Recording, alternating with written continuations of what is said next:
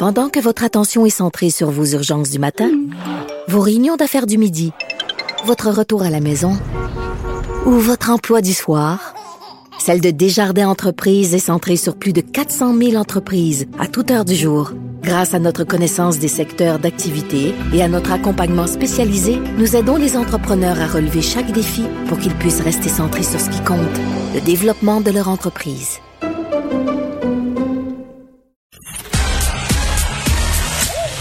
Geneviève Peterson. Elle réécrit le scénario de l'actualité tous les jours. Vous écoutez Geneviève Peterson. Cube Radio.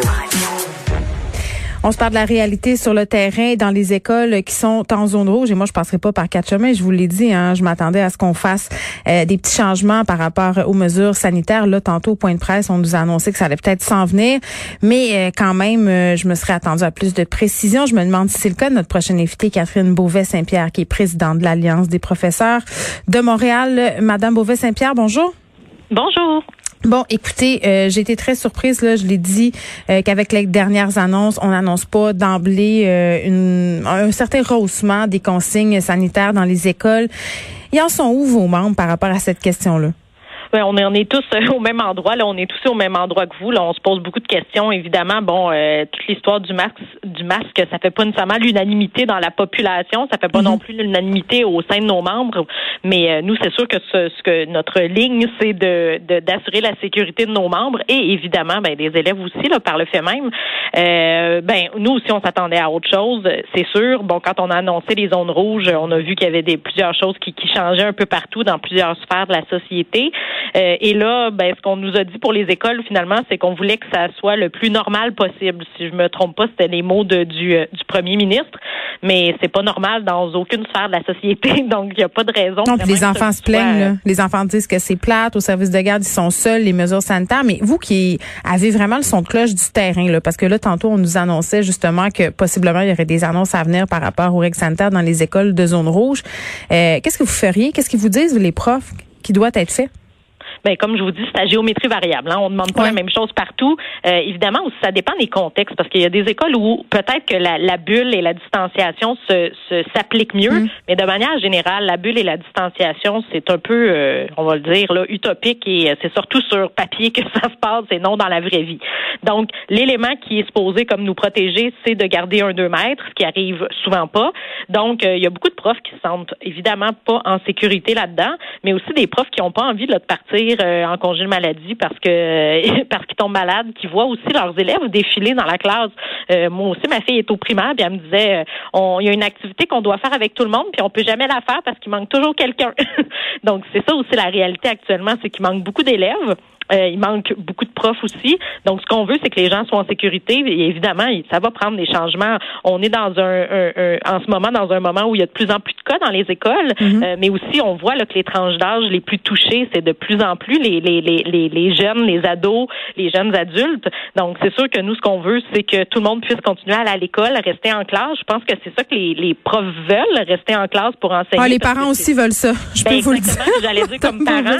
Moi, je vois ma fille qui est heureuse aussi depuis le début de l'année, qui est contente d'être à l'école. J'ai envie que ça continue. Mm. Mais si on se met à voir les profs et les élèves tomber comme des mouches, ben ça va peut-être être la solution qu'on va nous ramener. C'est peut-être l'école à la maison. Et idéalement, on veut pas en arriver là. Mais pour ça, on peut pas faire comme si c'était normal parce que c'est pas normal actuellement. Oui, puis bon là, vous l'avez un peu souligné, on a des cas, une école sur cinq au Québec quand même qui est aux prises avec un cas actif euh, de COVID. J'ai l'impression euh, aussi euh, que c'est un peu compliqué les communications là, notamment les délais avec la direction de la santé publique qui peinent à répondre euh, dans un délai raisonnable aux écoles. Puis c'est aussi le cas des services de garde là, euh, qui sont aux prises avec des cas de COVID, des écoles qui doivent attendre euh, parfois jusqu'à 48 heures plus tard avant de savoir la marche à suivre.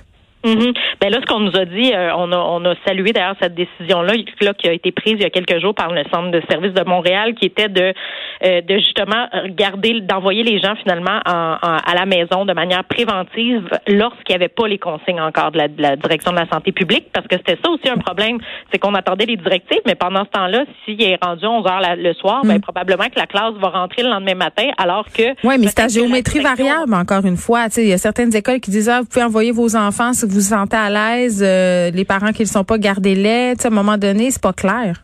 Tout à fait. Je, suis tout à fait d'accord avec vous. C'est assez incohérent. Nous, on essaie de suivre ça. On essaie de le suivre aussi auprès de nos membres pour voir si tout se passe justement dans les règles de l'art.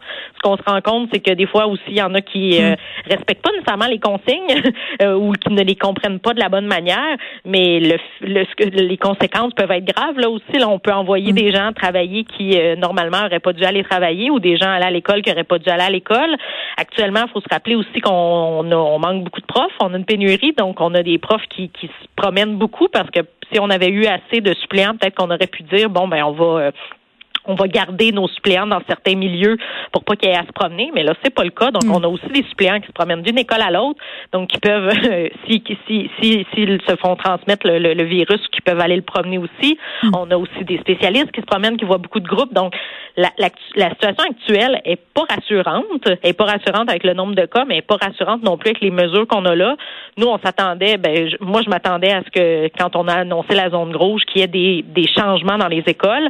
Là effectivement on sent qu'il y a probablement quelque chose qui va venir. On l'espère euh, de beaucoup, beaucoup, beaucoup. Mm. Euh, c'est sûr, on le sait, puis comme parents aussi, on le sait que c'est pas que bon, si par exemple on décidait de dire que tous les élèves doivent porter un masque, si on se collait par exemple sur, sur un peu plus que ce qui se passe en Ontario, oui, c'est pas oui, c'est pas évident. C'est vrai que c'est pas évident de dire à des jeunes gardez votre masque toute la journée ou portez-le. C'est pas évident que ça. À un moment donné, ben, mon fils de 5 ans est capable. Moi, je pense qu'on serait capable. Ben, c'est ce que j'allais dire. En terminant, euh, Madame Beauvais-Saint-Pierre, il nous reste pas beaucoup de temps, mais est-ce que vous êtes découragé de ne pas voir davantage euh, le ministre Roberge au point de presse?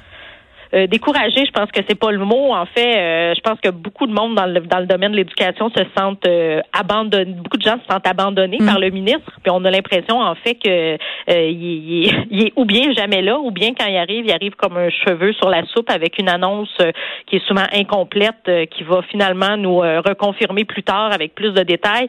Donc, je peux pas dire que le milieu de l'éducation, de manière générale, est impressionné par notre ministre actuellement et ni depuis un bon bout de temps. Et effectivement, pas rassurant d'entendre parler. Bon, on voit des journalistes qui posent des questions sur l'éducation, mais il n'est jamais là.